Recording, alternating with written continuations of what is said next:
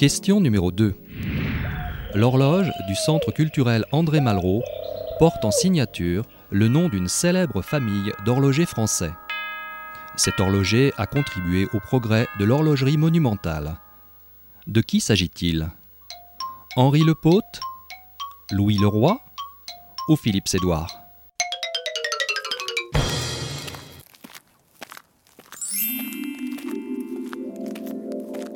En sortant du centre culturel, prenez à droite et longez l'allée piétonne de la rue d'Antony jusqu'à la prochaine intersection.